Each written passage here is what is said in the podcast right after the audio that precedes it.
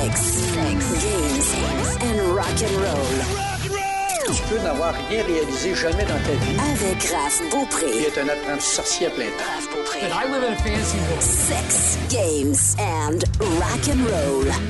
C'est pas long qu'on s'ennuie de toi, Christophe. C'est ce qu'ils disent. C'est ce qu'ils- En tout cas, mon minou me dit ça à chaque fois que je reviens à la maison ce soir. T'as peu ton chat Ben certain. Est-ce que tu parles à tes plantes par hasard? Non, ça c'est ma blonde qui parle Ah, à je suis mes plantes. inquiète, là. Non, non, ma, ma blonde parle aux plantes, moi je parle aux minous. Finalement, il n'y aura pas de podcast aujourd'hui. Merci d'avoir téléchargé le plus court épisode de l'histoire. Non, non. Écoute, Euh, Raphaël, je suis pour les records. Alors je suis heureux d'avoir été ton plus court podcast de toute l'histoire. Bienvenue dans Sex, Game and Rock and Roll. Et vous aurez deviné. C'est Goldorak! Oui, Oh! mais non, mais moi je voulais que tu dises c'est Christophe. Oh, c'est Christophe le merveilleux! Bref, Christophe Lassens, notre euh, passionné de cinéma, il est tombé dans ma marmite très très jeune.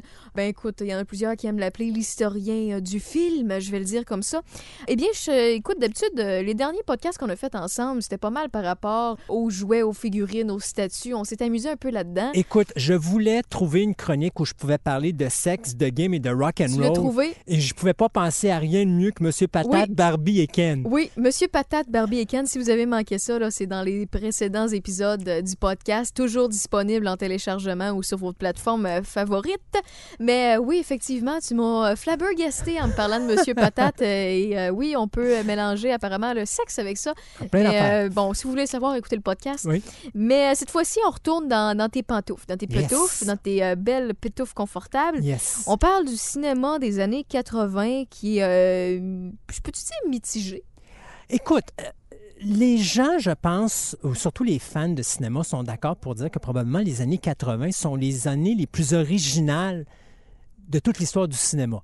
Mais du côté des critiques et Ouais. des certains euh, réalisateurs ou producteurs, on peut nommer entre parenthèses Quentin Tarantino, c'est la pire période au niveau de l'histoire cinématographique d'Hollywood. Puis on va essayer d'en parler et de décortiquer ça. Pourquoi ça peut être d'un côté si bon et de l'autre côté si mauvais. Parce Ouais. qu'effectivement, il est vraiment aux deux extrémités, ce cinéma Mais des années c'est- 80. Le cinéma des années 80, là, corrige-moi si je me trompe, c'était euh, c'était bien pour les, les fans, c'était du renouveau, c'était pas c'était moins selfish, c'était fait pour euh, attirer l'attention, pour euh, amener le, le, le, le plus de visionnement possible de personnes qui, qui se présentent dans les salles pour je- c'était plus du, du, du, du bonbon facile. C'était la palette. oh, ah, tu sais, avant, on avait, avant les années 80, on avait le chocolat à 70 qui se rapproche de la pureté. Puis là, on a euh, les, les, les produits avec de la paraffine à côté qu'on est capable d'acheter euh, Mhm. dans les dépanneurs. Désolée, je suis une fan de chocolat. Non, non, mais oui, non, c'est bien ça. Mais est-ce que, est-ce que ça te fait du sens, ce que je dis? Euh, Oui, puis je vais expliquer pourquoi. Mais avant qu'on arrive aux années 80, il Ouais. faut qu'on revienne en arrière. On n'a pas le choix. Il faut qu'on parle un peu des années 60 et des années 70. Parce que dans les années 60, euh, il y a des... Le censorship disparaît quelque peu. Et à ce moment-là, ça a deux actions Ben, directes. Pour ceux et celles qui ne savent pas c'est quoi le censorship. Ben, mettons toute la censure. Donc, le sexe, la violence et tout ça. Si vous regardez du cinéma jusqu'aux années 60, c'est très basic. Mais quand on arrive dans les années 60, fin des années 60, début des années 70, là, euh, on a de plus en plus de nudité, on a de plus en plus de violence. Et si vous voulez voir un peu de quoi je parle, vous avez juste à regarder un peu les films de la Hammer Film. C'est une maison de production britannique. Vous allez voir l'évolution, euh, juste en regardant les films de Dracula, vous allez voir l'évolution de Dracula, c'est-à-dire on a un peu de sang, on a plus de sang, puis à un moment donné, ben, on a euh, de la poitrine, puis on a de la nudité, puis on a plus encore de sang. Donc, De la protéine de poulet? euh, pas tout à fait. OK, c'est bon. Mais euh, quand même, tu vois quand même qu'il y a une évolution. Donc, la fin des années 60, ça, ça disparaît. Une autre chose aussi qui apparaît, c'est que les compagnies de cinéma appartiennent principalement à des familles. Mhm. Dans les années 60, ça va commencer à disparaître. Et là, c'est les, euh, entreprises, les euh, multinationales qui vont se mettre à acheter les studios de cinéma. Et donc, ça va changer la donne également. Ça aussi, ça va apporter une nouvelle donne parce que les acteurs, avant le début des années 60, étaient signés à des studios en particulier. Donc, si tu avais, mettons, Gene Kelly, il y avait de fortes chances que Gene Kelly ne faisait des films que pour la MGM. La Metro Goldwyn Mayer. Tu avais d'autres acteurs qui faisaient d'autres films uniquement pour la Paramount parce qu'ils étaient signés à ce studio-là principalement. Même chose pour les réalisateurs. C'est quelque chose qui va disparaître, ça, dans les années 60. Puis quand on arrive dans les années 70, ben là, on arrive avec quelque chose de vraiment néfaste pour les Américains. Parce que les Américains sont la puissance mondiale. Ils viennent de se faire passer toute une raclée au Vietnam. Et c'est extrêmement important. Oui. Et en plus, le président qui les a menti au Vietnam, leur a menti à Watergate. Et on parle de Nixon ici. Donc, ces deux choses-là font que les Américains vont être ébranlés. Ils vont être ébranlés parce que là, ils sont la plus grande puissance du monde, puis ils viennent d'être battus par un petit pays euh, qui est le Vietnam du Sud, si je ne me trompe pas. Et à ce moment-là, tu as en plus de ça leur président qui leur ment et qui se retrouve dans un complot incroyable. Donc, la confiance des Américains est vraiment touchée. Et à ce moment-là, les réalisateurs, on va voir un développement plus drastique, plus rebelle, plus journalistique, plus on va vous parler des vraies choses, puis vous montrer à quel point qu'on s'est fait avoir. Et en même temps que ça, ça arrive, tu as une nouvelle clique cinématographique de réalisateurs rebelles qui arrivent à Hollywood dans les années 70. Francis Ford Coppola, Oui. Martin Scorsese, Brian De Palma et deux gars qui vont être importants dans les années 80. Un, George Lucas. Ah, ah oui, il est important, lui. Oui, mais le plus important, c'est Steven Spielberg. Aussi. Parce que Steven Spielberg, il n'y a pas d'années 80 sans Steven Spielberg. Puis si vous pensez que je blague, il ne faut pas penser à Steven Spielberg le réalisateur, il faut penser à Steven Spielberg le producteur également. Parce qu'à tous les ans, de 1981 jusqu'en 1989, Spielberg apparaît sur les grands écrans tout le temps, tout le temps, tout le temps. Tous les ans? Pensez à, euh, en 1981, si je ne me trompe pas, Raiders of the Lost Ark, Oui. Les Aventuriers de l'Arche perdue. En 82, E.T. Oui. En 83, Poltergeist, La Vengeance des fantômes. En 84, Gremlins. 85, Retour vers le futur. 86, La couleur pourpre. Tu sais, je pourrais continuer. 87, Harry Lee Anderson. Pas grand-chose de mauvais là-dedans. hein? Non. Et en 89, tu as Raiders of the Lost Ark, euh, The Last Crusade, donc la dernière croisade. Il faut revenir en 84 avec les euh, Indiana Jones and the Temple of Doom, le Temple maudit. Donc, t'as pas l'année 80 sans Spielberg. Mais lui, il dort moins que toi, dans le fond. Ah, euh, probablement que Spielberg, oui, il dort pas pantoute. Mais, euh, tu sais, je te dirais, les années 70 ont été importantes. Et quand on arrive au début des années 80, on continue à sentir un peu cette rébellion-là qui est... euh, on a juste à penser à Shining de Stanley Kubrick. Oui. Où on a pensé à des films euh, un peu plus... euh, tu sais, là, il n'y a pas de titres qui me viennent en tête, là, mais les années 80, on a beaucoup de titres de films où est-ce que justement c'est très sombre, très dark, très journalistique, très réaliste. Euh, Spielberg arrive au début des années 80, lui, et il te lance un air, un courant d'air, d'air frais à travers Hollywood qui fait dire aux, aux gens au cinéma, savez-vous quoi? On a assez souffert. Oui, on est encore mal dans notre peau, mais il est peut-être le temps de faire quelque chose d'autre de notre peau. Réinventez-vous. Réinventez-vous. Il a secoué à la Mais machine. ça serait le fun d'avoir du fun d'aller au cinéma. Pas ouais, juste au lieu de pleurer, au lieu de réfléchir, euh, Exactement, au lieu de lancer un message. au lieu d'aller voir un film politique à la euh, All the President Men, Les Hommes du Président, ben on va aller s'amuser avec un Gremlins ou avec un Retour vers le futur, où est-ce que là, à ce moment-là, les gens se divertissent. Et tu vas remarquer qu'à tous les ans, dans le top 5, les films de Spielberg sont toujours là au Ouais. niveau du box-office. Il a compris la patente. Il a compris la patente. Il a compris ce que les Américains avaient de besoin. Hey, mais un peu, là. Ce modèle-là, là, je suis désolée de faire euh, la, la parenthèse, c'est Oui. peut-être une parenthèse d'actualité un peu poche, là, mais euh, si nos artistes québécois se servaient de ce, du modèle Spielberg, là, Ben, ça fonctionnerait? Il n'y aurait pas Écoute. besoin de demander des, des euh, subventions à côté, demander notre argent, de prendre la- l'argent des contribuables? S'ils faisaient du contenu pour s'amuser, s'ils faisaient du contenu pour ce que les gens sont prêts à mettre de, de l'argent à payer, à se divertir, à, à investir, oui. ils vivraient très très bien. Ben, Puis écoute- justement, de secouer la patente de même comme Spielberg, euh, c'est c'est peut-être un bon modèle à suivre. Et quelqu'un va me dire, à un moment donné, écoute, je vais, te donner, je vais te dire une anecdote. Euh, à un moment donné, quelqu'un me dit d'aller écouter le film Polytechnique Oui. de Denis Villeneuve. Oui. Euh, Denis Villeneuve, qui est un bon réalisateur aux États-Unis, qui n'est pas véritablement un excellent réalisateur au Québec. En tout cas, pour Polytechnique, pas vraiment. Et à un moment donné, j'écoute ce film-là qui dure 79 minutes, si je me trompe pas. Très court comme film. Et ça a été les 79 minutes les, plus, longues de, mon existence. OK? C'était pénible à regarder ce film-là. Et à un moment donné, je, je, je revois cette personne-là et j'ai dit Écoute, tu veux-tu voir vraiment un bon film? Ben, écoute Munich, qui est exactement le même sujet. Sauf qu'au lieu d'être dans une école, c'est les Jeux olympiques. Euh, si je ne me trompe pas, je ne me rappelle plus l'année, mais je pense que c'est 72, Munich. Et euh, la prise d'otage des athlètes des Jeux olympiques de 72, euh, et c'est à peu près la même affaire. Mais Spielberg a une mise en scène où est-ce que tu ressens de quoi pour les athlètes qui sont pris en otage. Dans Polytechnique, on dirait qu'on s'intéresse plus aux gens qui ont commis le crime. Et là, la personne me dit Ouais, mais c'est parce que c'est une question de budget. Et je la regarde, je dis OK, sais-tu quoi? On va revenir en arrière. On vient en 1971 et on va écouter un film qui s'appelle Duel, où Steven Spielberg a eu 350 000 un troc, un char, une autoroute. C'était réglé. Boom! Maintenant, montre-moi que le cinéma québécois n'est pas capable de faire ça. Sais-tu quoi? Il n'est pas capable de faire ça. Et pourtant, ça prend pas grand-chose. Hein? Ça a pris un troc, un char, une autoroute et 350 000 On est capable de faire ben des oui, films ben au oui, Québec. puis regarde, les films divertissants ra- rapportent bien.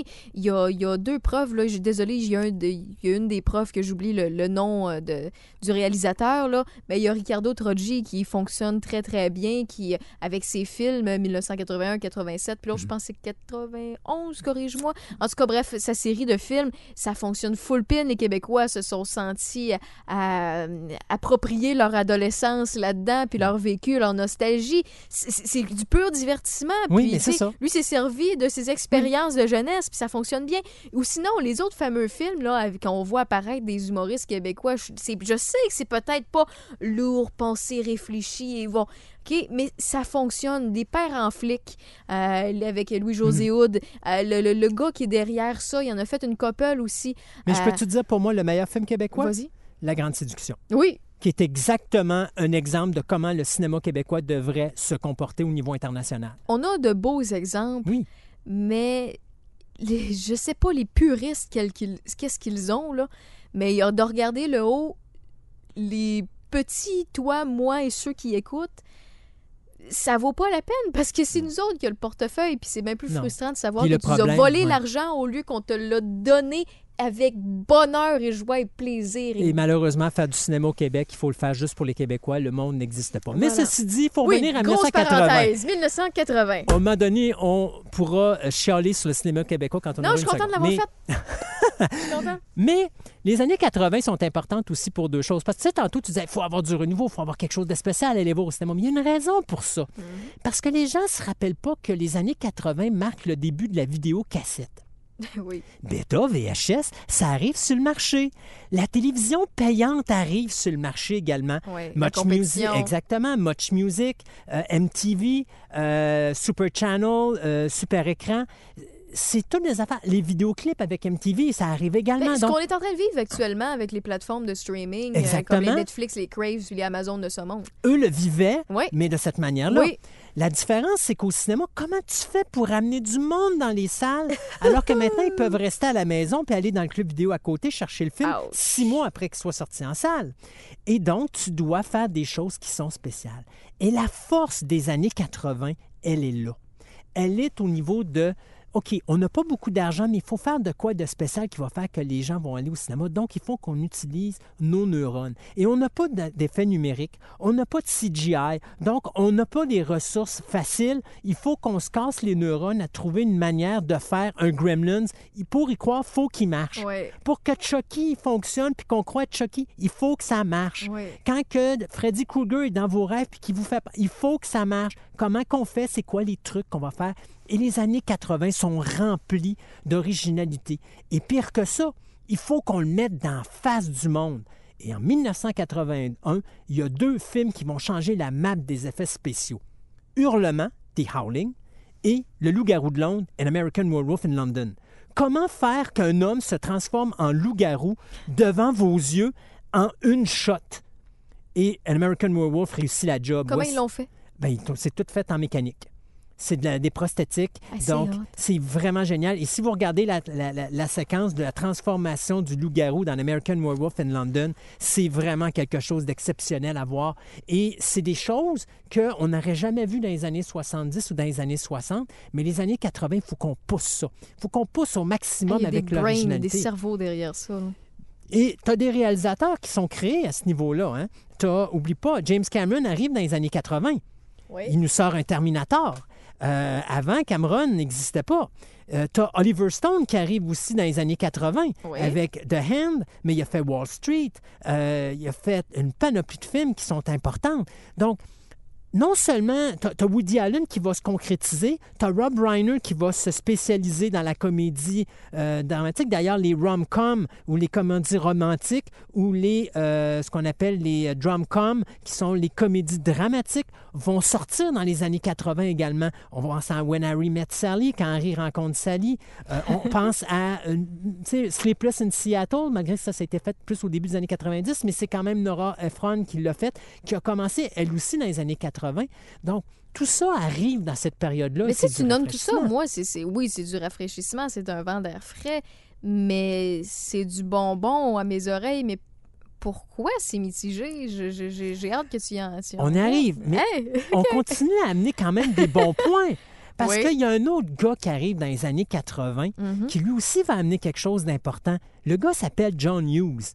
Et ce gars-là dit à Hollywood les ados, c'est pas des cruchons.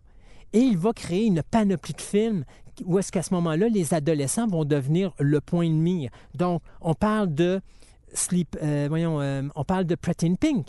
On Mhm. parle de Breakfast Club. On va parler aussi de Ferris Bueller's Day Off, donc euh, la folle journée de Ferris Bueller. Donc, tous des films, Some Kind of Wonderful, tous des films que John Hughes va toucher, et même on va aller à un moment donné toucher à l'adulte, donc Plane, Trains and Automobiles, qui va être fait, et Voyages touristes avec John Candy et Steve Martin. Même là, au niveau de l'humour, on va créer des gars, on va aller chercher des gars du Saturday Night Live, donc on voit la création des Bill Murray, John Candy, Steve Martin, euh, Rick Moranis, etc. Euh, donc, on, on pousse à l'extrême la création euh, qui vont nous donner des films aussi divertissants que Ghostbusters, Oui. mais toujours fait d'une manière intelligente. Tu me disais tantôt, qu'est-ce qui fait que ça amène du négatif au niveau pour- du film oui, des pourquoi? années 80? Arrive C'est une- fait à la botche. Non, au contraire, Non. c'est réinventé. tout c'est- est bien. Arrive quelque chose qui s'appelle le slasher film. Le slasher film est créé dans les années 80 et va devenir la prostituée d'Hollywood. C'est-à-dire que c'est, on met pas beaucoup d'argent, mais on va chercher beaucoup de recettes. Et donc, à ce moment-là, on va faire des suites. Vendredi 13, Ah, Vendredi 13 2, Vendredi 13 3, Ah. Vendredi 13 4, Vendredi 13 5, Vendredi 13 6. Par la même chose, on a aussi Freddy Krueger, le Freddy Krueger 1, le 2, le 3 et le 4 et le 5. Et voilà, c'est l'histoire d'Hollywood dans les années 80 parce que pour amener du monde, il faut qu'on crée les franchises. on écoute un peu.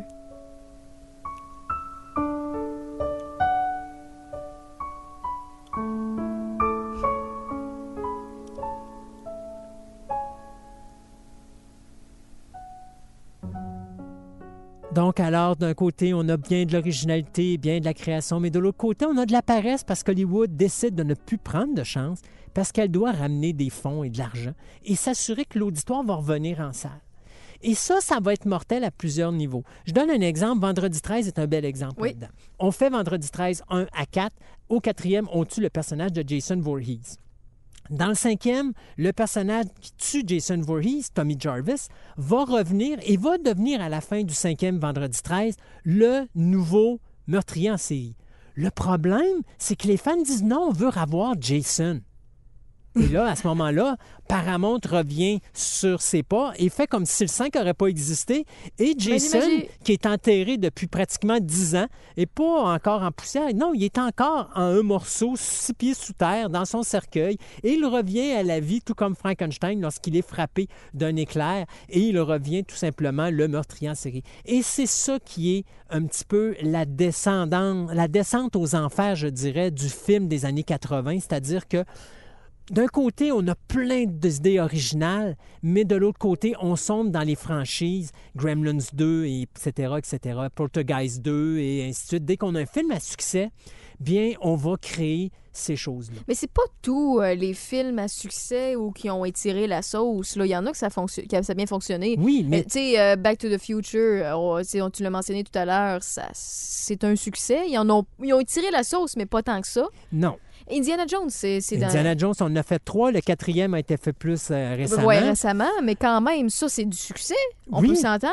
C'est toujours du succès, mais c'est quand même qu'Hollywood, ben, les journalistes et euh, des gars comme Quentin Tarantino et compagnie, Mhm. eux autres considèrent que euh, ben, tout ce qu'on fait, c'est juste retourner la marmite des Ouais. mêmes ingrédients.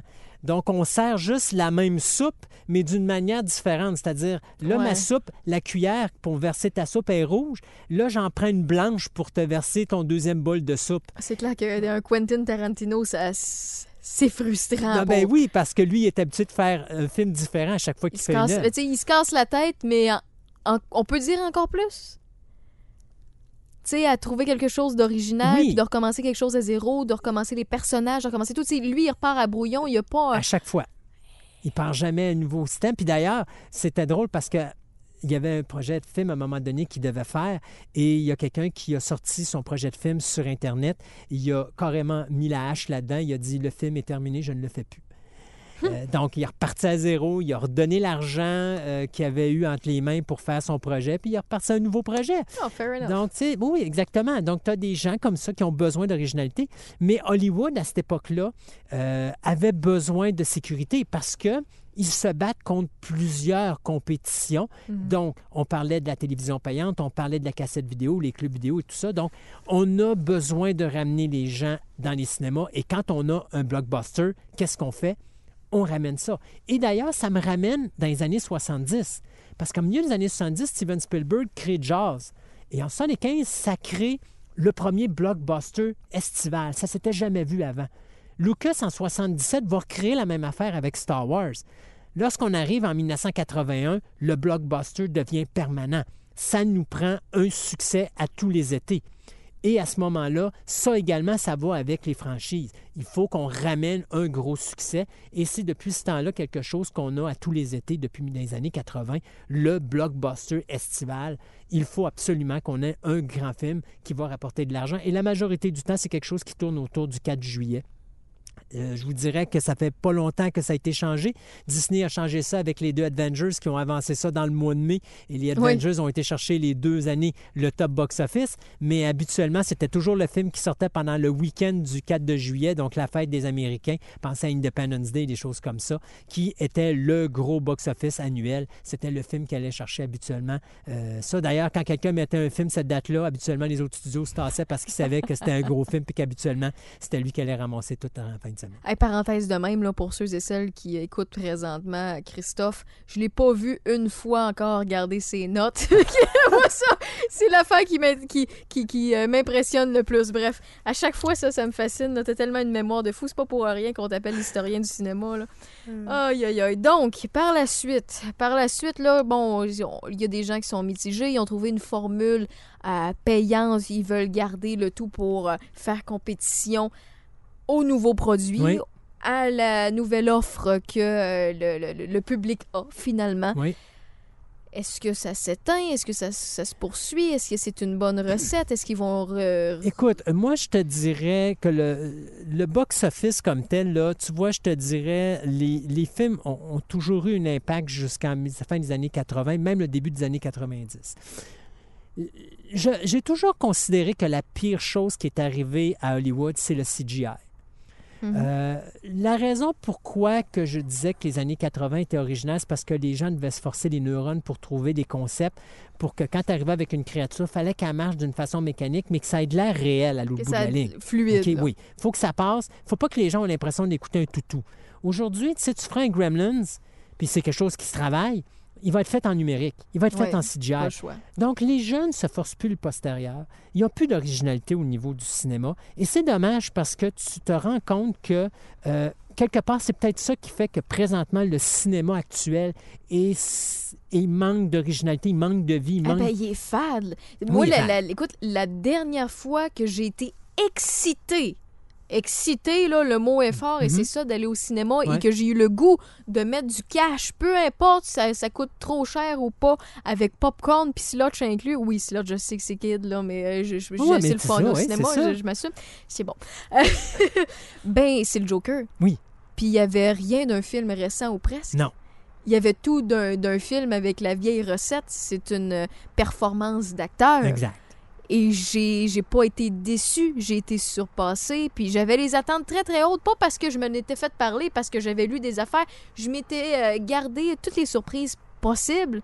Et euh, même, c'est moi là, qui dis ah, ça va être trop, trop, trop, trop. Puis je- juste ça dans la tête, là, j'avais ça, ça, ça, Ouais. ça. Puis d'habitude, quand on fait ça, on a l'effet inverse. Ouais. Oh, finalement, c'était C'était pas, pas si bon. pire que ça, Ou ouais. ah, ben, je suis un peu déçu, ou Mm. je m'attendais à plus. Mais non, pas toutes. Ils ont... C'était simple, efficace, pas trop court, pas trop long. Ils t'ont pris par surprise. Ils m'ont pris par surprise, puis le fait que ça clash dans le moule des, euh, des années qui suivent, là, Mhm. qui, qui- les années actuelles, ben, ça clash avec le modèle qu'on est habitué normalement, qui est fait pour acheter les toutous, qui est fait pour acheter euh, le, le- le DVD, pour être sûr et certain qu'on soit là en cinéma pour les huit prochaines autres suites. Le, le modèle Disney. Ouais. Il faut Ouais, l'appeler ouais. comme ça. C'est le modèle Disney. Je veux dire, l'univers des super-héros. Ouais, puis c'est pas que c'est pas bon, c'est Non, juste que. c'est excellent, mais c'est la force de DC à ce niveau-là. J'ai toujours dit que pour Disney, pour compétitionner Marvel, DC doit se comporter comme DC et DC font quelque chose d'original, quelque chose qui est hors de l'ordinaire et c'est ce qu'ils ont fait Mais avec le Joker. Disney, ils ont quand même des exceptions. Tu sais, quand tu regardes, mettons, les Nemo, les Incredibles, les ça, Pixar. Story. Ah, c'est vrai. C'est Pixar. C'est quand même Disney, mais c'est Hey, Pixar c'est quand même. Hey, c'est vrai, je les mettais dans le même tapon, mais Non. finalement, il y a Mais quand par même une exemple, tu peux arriver avec un film comme The Lion King, que le visuel Ouais. est époustouflant, puis que même si ce n'est pas, euh, mettons, le film d'animation qu'on a connu dans les années 90, moi, je vais vous dire, je viens de voir le visuel de ce film-là et j'en bave encore. C'est époustouflant l'œuvre que le John Favreau nous a donnée. Faut que je le voie, je l'ai pas vu. C'est à voir. Mais euh, tout ça pour te dire que si on finissait avec les années Oui. 80, parce que moi, je pense que ce que Hollywood devrait faire, ça serait de couper l'accès au CGI à ses réalisateurs et à leur dire, écoutez les boys, vous allez à redevenir original, puis vous allez trouver une manière de faire vos effets spéciaux sans CGI et de faire vos scénarios pour que ça soit réaliste sans CGI. Mais je te dirais qu'on aurait peut-être des scénarios beaucoup plus intelligents qu'il y aurait beaucoup moins de, de, de fra-fra où est-ce que là, tu as, des actions qui, tu, sais, tu regardes puis tu dis, ça se peut pas, l'être humain ne peut pas faire ça. Là. Je veux dire, Mhm. je me rappelle les films de James Bond. Oui. Dans tous les films de James Bond, tu as une cascade qui est faite par un cascadeur et qui doit être fait pour battre un record Guinness. À partir du moment que Daniel Craig est arrivé là, le première cascade qu'il a fait, c'est fait en numérique. Et toutes les cascades de James Bond ne sont plus crédibles parce que toutes les cascades que James Bond font, ben fait, pardon, sont faites avec le numérique. Donc, un cascadeur ne peut pas faire la cascade qu'il fait. Et donc, à ce moment-là, pourquoi t'as fait? Elle n'est pas crédible. Elle ne peut pas se faire par un cascadeur. Ce que les autres James Bond faisaient à l'époque, et c'est la raison pourquoi j'ai toujours aimé plus les autres James Bond, si tu regardes L'homme au pistolet d'or en 75, puis que tu vois la voiture faire un 360 dans les airs pour tomber au bord d'un pont parce qu'il n'y a rien, ça a été fait par un cascadeur. S'il se pétait la gueule, il aurait pu se tuer. C'était les risques du métier. Tu n'as plus ça aujourd'hui parce qu'aujourd'hui, on dit Ah, on va faire ça en numérique. Mais c'est parce que La ça enlève, c'est de la facilité et ça enlève la crédibilité et ça enlève la magie des années 80. Aujourd'hui, on essaie de prendre les années 80, on essaie de les remettre au cinéma. Dites-vous que dans les années 80, on a créé Rambo, on a créé les Gremlins, on a créé Marty McFly, on a créé Oui. Freddy Krueger, Jason Voorhees, Chucky. Mhm. On a créé Arnold Schwarzenegger, Sylvester Stallone. Tom Cruise est venu au monde dans les années 80. On n'a plus ça aujourd'hui. Nommez-moi un acteur comme Tom Cruise que quand vous le regardez, vous dites Hey, sa gueule est tellement incroyable que je reste accroché après. Il n'y a pas d'acteurs, ils se ressemblent tous. Les, personnages se ressemblent tous, les scénarios se ressemblent tous, le concept de film se ressemble tous. Et, ça manque à cette magie-là des années 80. C'est ça la force. Et, et- je pense que c'est la raison pourquoi les années 80 sont si chaudes à la vieille génération et que la nouvelle génération essaie de la reproduire, mais qui ne sont pas capables de le faire parce qu'ils la font, mais de la mauvaise façon. C'est-à-dire qu'ils la font avec la technologie d'aujourd'hui au lieu de la faire avec la, te- la technologie d'antan. Ben, j'ai l'impression que c'est une euh, génération qui va marquer non par les acteurs, mais par justement le numérique. Oui. Tout ce qui est graphisme, tout ce qui est audio, visuel, là, euh, c'est ce qui va faire en sorte que euh, les années 2000 vont, vont marquer pas mal comparativement aux autres. Ben, tu sais, regarde, on va te parler, on te dirait, si je te dis, marque-moi une œuvre qui t'a marqué dans les années 2000, je suis certain que tu vas me parler du Seigneur des Anneaux. Je l'ai pas vu. Ouais, OK, laisse faire. Je Ben, Hey, tu sais que je vais, je vais me faire envoyer des lettres de honte. Hein? Il y a- Alors, je Mais rectifie. gars, tant qu'à finir la honte, là, il y a deux choses dans ma vie que j'ai pas vues. Et je l'assume pleinement. Je suis désolée à tous ceux et celles qui croyaient que j'étais une geek parfaite. J'ai pas vu Le Seigneur des Anneaux, qui est un classique, et je n'ai pas vu euh, rien, euh, rien, aucune seconde, à part le générique sur YouTube de Star Wars. OK. Fait que ça, c'est les deux choses qu'on peut me pitcher des roches, qu'on peut me crier honte, shame avec une cloche, puis me suivre, puis vouloir me raser la tête comme dans Game of Thrones. Parce que, euh, effectivement, je suis pas une geek parfaite. Là-dessus, ben, je, je, ça m'est jamais tombé euh, dans la petite poche, on va le dire demain. Mais euh, soyons honnêtes, euh, pour Star Wars, écoute épisode 4, épisode 5, puis garde ça, puis tu vas être correct. Mais je pensais que tu allais me dire, je suis sûre que tu vas me dire Avatar, j'ai un peu de vomi dans ma bouche si tu m'avais. non, non, pas, non, non, non, non. Avatar, si tu veux écouter Avatar, t'as juste écouté Pocahontas, puis tu rajoutes un numérique par-dessus, puis t'es fait.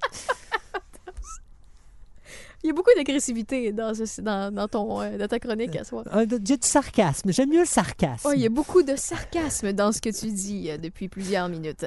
Euh, mais les acteurs qui ont vu leur carrière débuter, tu en as nommé plusieurs. Il y en a-tu Oui. d'autres? Ben, qui- Emilio Estevez, Molly Ringwald, Ali Sheedy. écoute, il y en a plusieurs. Euh, attends une minute, là. Je- là, c'est rare, là, mais je vais regarder ma liste parce que c'est- ça sont trop importants. Mais Puis aussi, mettons, mentionner, on a mentionné des films à succès, mais il y en a sûrement une couple d'autres qu'on pense pas à très, très rapidement. Mais tu sais, tu vas avoir Meg Ryan. Michelle Pfeiffer a commencé dans Scarface en C'est 83. vrai. William Hurt a commencé là. Euh, Holly Hunter, John Candy. Euh, tantôt, on a parlé des comédiens. Eddie Murphy a commencé dans 48 heures en 1982. Donc, tu as une panoplie de gros noms actuellement qu'aujourd'hui, tu vas voir sur Netflix parce qu'on ne les laisse plus passer au cinéma. Tu sais, pense à des actrices comme Glenn Close. Parce que ça aussi, les années 80, c'est important. J'en ai pas parlé. Tantôt, on parlait de la libération sexuelle. Les euh, thrillers érotiques ont commencé là dans les années 80. Fatal Attraction ou euh, Liaison fatale, euh, tout ce genre de films-là, Nine and a Half Weeks et tout ça, ça a commencé là dans les années 80 aussi. La libération sexuelle a commencé là euh, avant de se détériorer après ça dans les années 90 et 2000. Mais tu sais, non, tu as toute cette batch-là d'acteurs aussi, Mickey Rooney, Kim Basinger. Donc, tout ça, tous ces acteurs et ces actrices-là ont commencé dans les années 80. Donc, tu sais, tous les gros noms. Ces années-là sont vraiment des années incroyables de création. euh, et et- et c'est important, ça, pour le cinéma par, qui va venir par la suite. Mais tu vois, on a cessé d'évoluer à un moment donné dans les années 2000. Et à un moment donné, il faudrait qu'on se parle des belles gueules du cinéma. Parce que. Tu sais, je me rappelle dans les années 50, 60, même 70, tu avais des gars comme Paul Newman, comme Steve McQueen, comme Robert Redford. T'as plus ça aujourd'hui. Là, on- effectivement, on n'a plus ça, mais on se retrouve dans les années 2000 où on est capable de, de- de faire ce qu'on veut et de reproduire ce que l'on veut et de rajeunir qui on veut. Et tu peux même reproduire Peter Cushing à l'époque d'épisode 4 de Star Wars pour le mettre dans Rogue One alors qu'il est décédé tout de suite après l'épisode. Ben, il, est pas, il est mort, je pense, dans le début des années 80. Je, je connais déjà ta réponse, mais pour euh, le, le bien de- des auditeurs, les fameux remakes. Oui. Est-ce que ça peut avoir du positif ou juste du négatif? Euh, si un film, à l'origine, a de l'ouverture à être amélioré, je pense, mettons un exemple, euh, je pense beaucoup à George Romero qui avait des films petit budget, genre The Crazies, euh, genre Night of the Living Dead, euh, qui sont des œuvres quand même phénoménales pour l'époque, mais qui ont quand même beaucoup d'ouverture à être améliorées avec un nouveau système, de la nouvelle technologie et tout. Je pense que oui, il y a des remakes qui peuvent être acceptés. Il y a d'autres remakes, cependant, que je te dirais 80% des cas. tu as des films qui sont excellents, tu ne les touches pas, ces films-là. Ben, parce que- 80 pour les années 80. oui, exactement. Mais tu ne les touches pas parce que ces films-là sont encore adéquats. Je viens pour te donner un exemple d'écouter Charles Play, euh, le nouveau Chucky, le remake. Oui. Très beau concept de base, génial comme concept. C'est juste été gâté par le fait que ça s'appelait Chucky.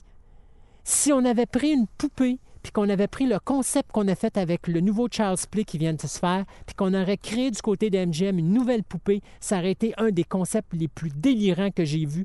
Totalement génial comme concept de film. Mais d'avoir appelé ça Charles Play, ça scrape tout le produit parce que tout ce que tu fais, c'est revenir en arrière, penser à Chucky original et tu te dis, sais-tu quoi, c'est pas Charles Lee Ray, c'est pas Chucky. Je suis pas capable d'accepter ce produit-là en tant que remake de Chucky. Et c'est là le défaut des remakes actuellement. C'est que tu essaies de faire quelque chose qui est parfait, puis de faire quelque chose de mieux, mais tu n'as pas la De le refaire sweet, de le Oui, refaire. Ouais, mais t'as c'est plus comme- la même technique. Non, et c'est comme si les jeunes disaient Savez-vous quoi? On va vous montrer que les années 80, c'était moins bon que nous autres. Mais savez-vous quoi, les jeunes? Les années 80, ils sont encore supérieurs à vous autres. Il y a les couples qui écoutent, je fais Yeah! Yes Wow!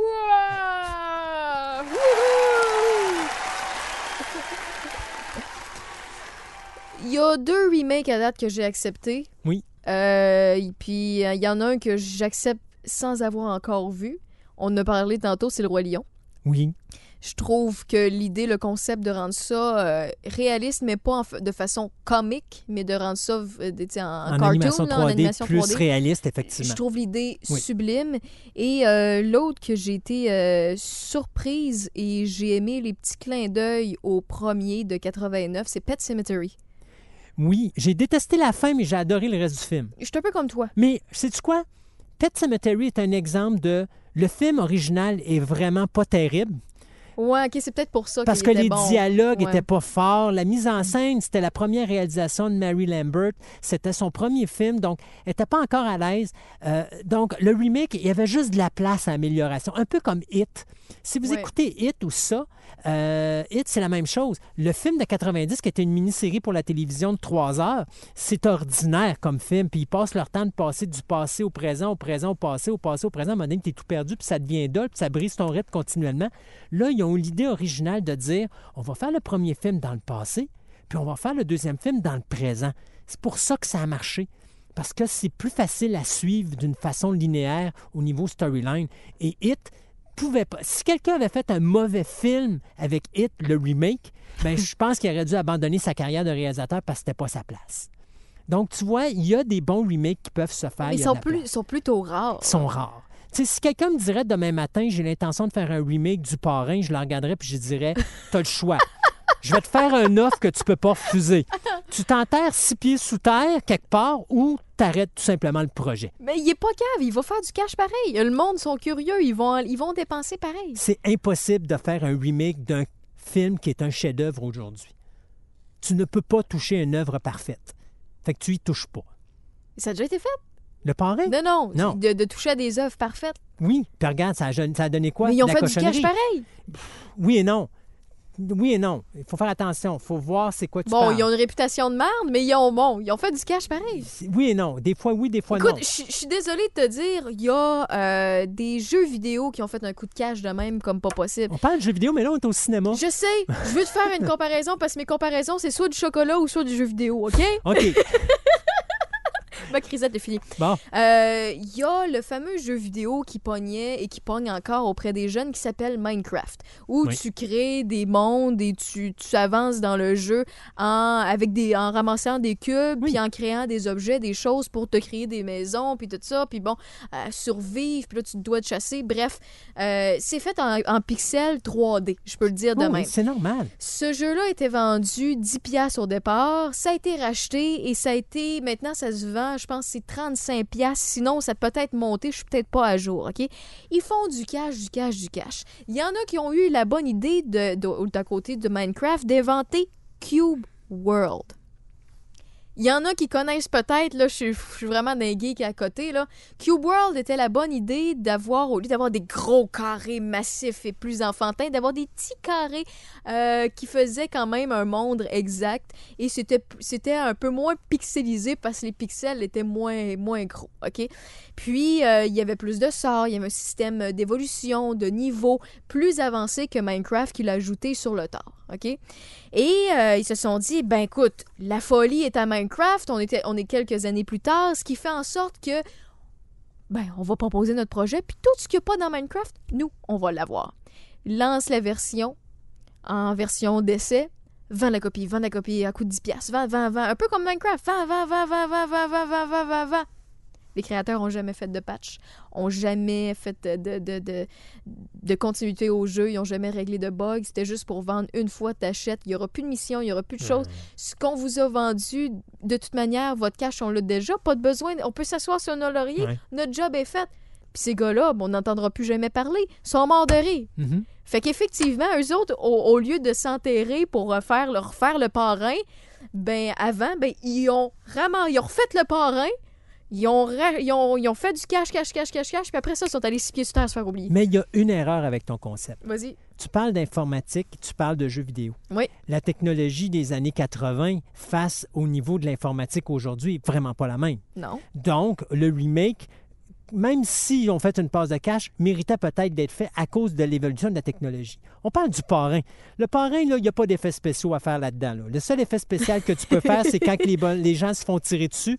Au pas- lieu de les faire avec des poches de sang, tu vas les faire avec du Oui, numérique. je sais, mais justement, c'était pas une. Je veux m'obstiner. Oui, oui, c'est bien. C'était pas une question de, de, de plus évoluer ou quoi que ce soit. C'était juste de, de peaufiner ou d'ajouter Oui. des détails. C'était pas parce que c'était plus beau, plus soft et les, les, les, les- les qualités graphiques étaient plus hautes. Non, justement, je te dis, c'était encarré.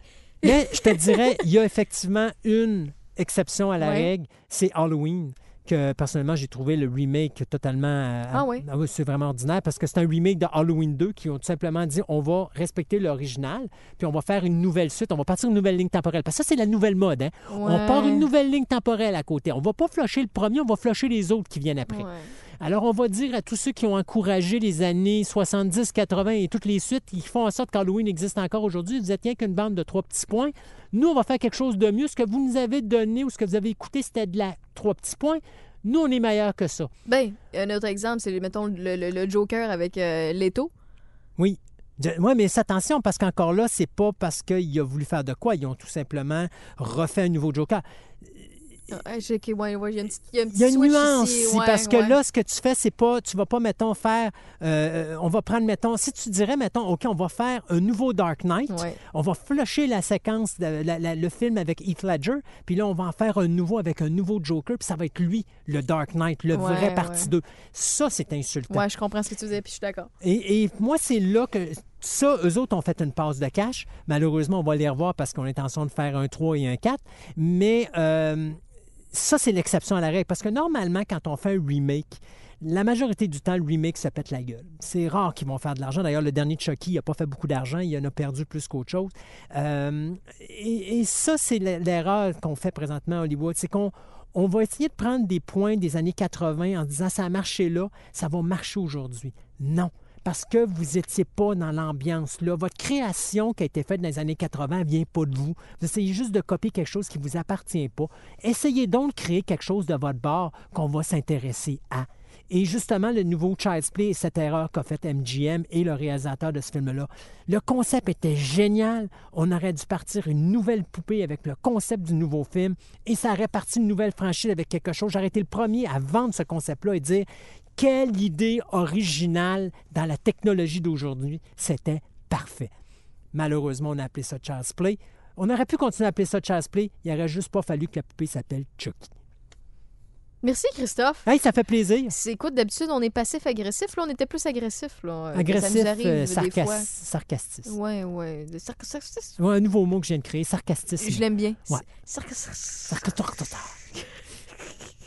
Merci Raphaël de m'avoir invité. Yes, ben écoute, c'est pas la dernière, j'espère. Ben non, certain que Tu m'endures encore, même si je t'obstine des fois. Ah, écoute, j'adore que tu m'obstines. Yes, c'est ben comme ça qu'on tu- évolue.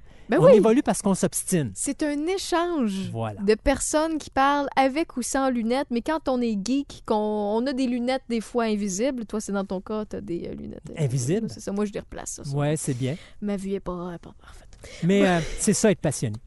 Yes, sir. Sex Game and Rock and Roll podcast. Je vous invite à aller sur la page Facebook. C'est très, très simple. Si vous n'avez pas encore mis un petit, un petit like, un petit j'aime, S-G-R-N-R. C'est le mot-clé pour le trouver, S-G-R-N-R. Puis en même temps, ben, euh, je vous euh, mentionne, vous avez peut-être vu ça passer euh, dans, les derniers, dans les derniers jours, dans les dernières semaines. J'ai un Twitch. Donc, si vous voulez, c'est très très simple. Vous pouvez vous abonner à la chaîne Twitch. Le même mot-clic, S-G-R-N-R. Je vous souhaite un très bon moment et au prochain podcast. Bye bye!